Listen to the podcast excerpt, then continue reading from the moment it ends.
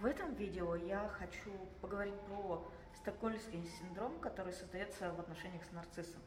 Сразу скажу, мне это слово выговаривать трудно, поэтому я буду говорить травматическая связь, потому что суть этого синдрома именно в создании травматической связи. И я хочу вам рассказать, э, что это такое, как узнать человека, с которым у вас, скорее всего, создастся травматическая связь, и что делать, если она уже создалась. Итак, признаки человека, с которым у вас наверняка создастся травматическая связь, потому что без нее эм, поддерживать отношения с таким человеком у вас вообще в принципе не получится. Для такого человека стремление контролировать – это самое главное в отношениях. То есть или по-моему, или никак. Или ты следуешь моим правилам, или отношений нет. Для него его мнение является самым важным, самым главным и единственно правильным. То есть существует либо мое мнение, либо неправильное. И такой человек не готов никогда идти навстречу, он не готов идти на компромиссы, он всегда ориентируется только на то, чтобы вы шли ему навстречу, и вы чем-то своим как-то поступались. Но он со своей стороны этих шагов делать не будет. Вот если вы находитесь в отношениях с таким человеком, то знайте, что вам не избежать того, что у него будет, у вас с ним будет устанавливаться травматическая связь. И что такое травматическая связь? Это когда, по сути, вы предаете себя и встаете на позицию того человека. Вы по факту начинаете считать его мнение правильными, его позицию всегда правильной по умолчанию, и вы ему больше симпатизируете, чем самому себе. То есть вы свои страдания как будто не замечаете, полностью игнорируете те э, невыгодные условия, в которых вы оказываетесь, те потери, которые вы несете. И очень хорошо, осознанно относительно того неудобства или дискомфорта, или каких-то небольших минусов, которые есть у того человека – то есть как будто вы перестали существовать, и вы полностью живете интересами того человека. И когда это происходит, то у вас появляются следующие симптомы. У вас появляется ощущение, что у вас вообще нет выбора. Либо вы действуете так, как установил тот человек, ваш партнер, либо по-другому вообще других вариантов-то и нет. И причем а, вы доходите до такого состояния, что даже когда вы думаете про список возможных вариантов, вариант действовать не в его интересах в этом списке вообще не значится. То есть ваш мозг постепенно перестает его даже включать в список возможного. Вы приходите к эмоциональному, физическому, умственному истощению, потому что у вас в голове постоянно крутятся мысли – а как правильно поступить, а все ли я правильно сделал, а нет ли чего-то такого, на что мой партнер может на меня разозлиться или обидеться. А, и вы постоянно вот это вот в голове крутите, постоянно сканируете свою среду на предмет опасности, даже не на безопасность, а на опасность. Вы вот постоянно ищете какую-то опасность, вы постоянно ищете, что я сделал не так, за что на меня можно обидеться и за что э, у меня, из-за чего у меня может возникнуть с моим партнером конфликт из-за чего он, мой партнер, может раздуть конфликт, потому что он их всегда раздувает.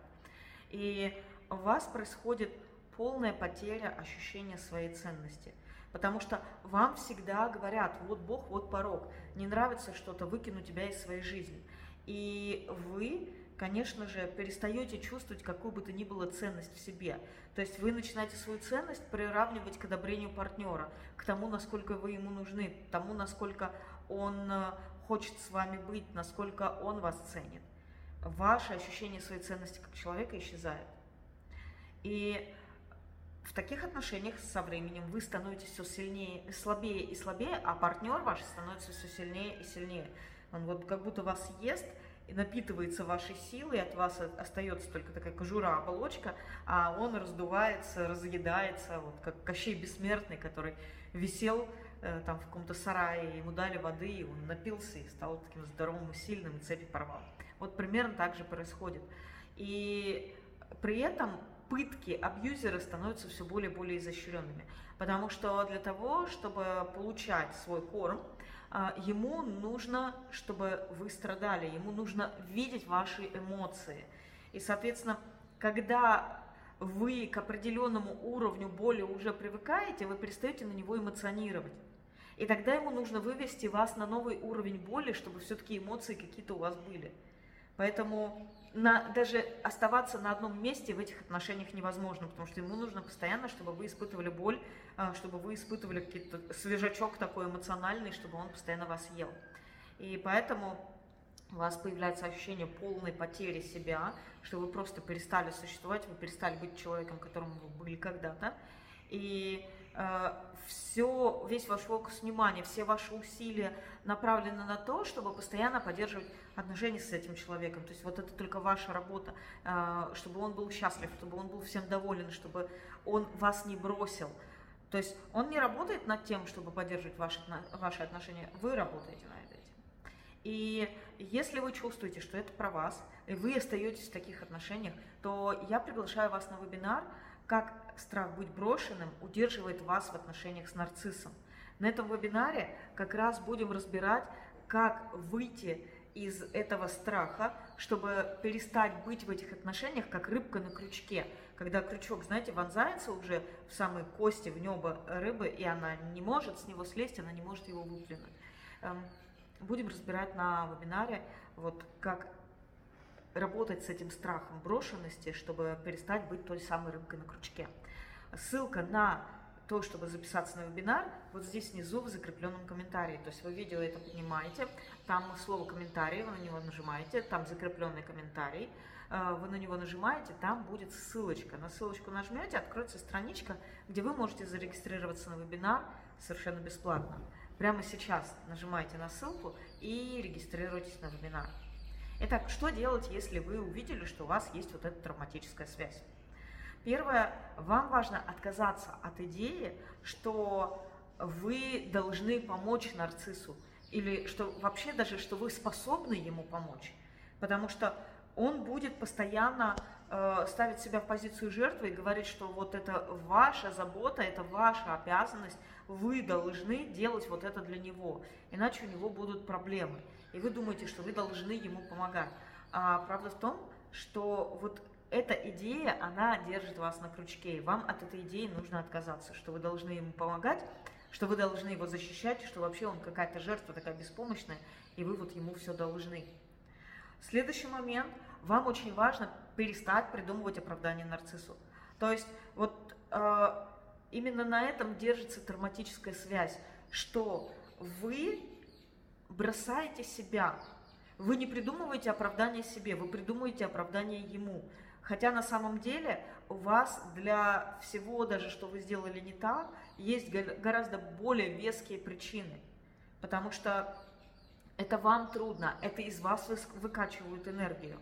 И поэтому даже когда вы делаете что-то не так, вы делаете это потому, что из вас вся энергия уже высосана. У вас нет энергии думать, у вас нет энергии, а, чтобы принять какое-то хорошее решение, но вы встаете на сторону другого человека, и вы эм, бросаете себя, отказываетесь от себя, и с позиции его интересов постоянно придумываете ему оправдание.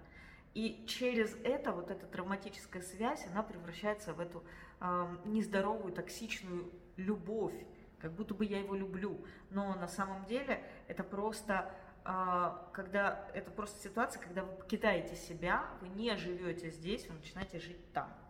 То есть вы э, идентифицируетесь с агрессором и объединяетесь с ним против себя. Э, следующее, очень важно отказаться от идеи, что вы что-то должны нарциссу. Вы ему ничего не должны. И э, он заставляет вас верить, что вы ему должны. Но вот здесь вам важно эту веру, да, вот это вот убеждение, которое он в вас пытается засадить, да, вот это эм, чужеродную энергию, чужеродное убеждение из себя всеми силами выкидывать. Вы ему ничего не должны, и вам нужно себе это постоянно внушать и повторять. Вообще, в принципе, очень важно перестать мыслить долженствованиями, потому что когда вы находитесь вот в этих отношениях э, с травматической связью, у вас все мышление перестраивается. Вы вообще обо всем начинаете мыслить через призму долженствования, что есть вот какие-то правила, нарцисс их знает, и даже они постоянно будут меняться, чтобы быть в его пользу и против вас. Что вот есть какие-то правила, вы этим правилам должны следовать, и вы должны их как-то интуитивно угадывать. Даже если угадать их невозможно, вы все равно должны пытаться. И вот эти вот правила, они определяют ваше долженствование. В этих правилах как-то вот уже прописано, что вы должны. И вы должны этим след, этому следовать. Неважно, знаете вы эти правила или нет, проговорил их кто-то или нет, но вы должны им следовать. Вы должны понимать. Как-то сами, как-то на интуитивном уровне. Следующее, что важно сделать, это перестать извиняться за то, что вы такой, какой вы есть. Или такая, какая вы есть. То есть э, вот это извинение, постоянные извинения э, за то, что я не то сказал, я не то подумал, я не так э, посмотрел, я тут громко дышу, это как раз ваше вербальное подтверждение своего подчинения. И когда вы хотя бы вот так вот вербально перестанете э, присмыкаться, перестанете заискивать, перестанете раболепствовать, э, это поможет вам, это значительно усилит ваше намерение убрать это изнутри, убрать это из себя. Перестаньте делать это снаружи, вам легче станет вытаскивать это изнутри. И следующий момент. Выходите из изоляции. Нарцисс всегда изолирует свою жертву чтобы у нее не было никакой поддержки, чтобы у нее было ощущение, э, что он единственная опора, и чтобы не было другой точки зрения, а была внедрена только точка зрения нарцисса. И поэтому вам очень важно найти людей, которые будут продолжать вам показывать, что такое нормальное поведение, что такое нормальное общение, что такое нормальные отношения, что такое нормальная дружба как вообще нормальные люди себя ведут. Вам очень важно э, продолжать видеть норму для того, чтобы э, на этом контрасте видеть, насколько ненормален нарцисс.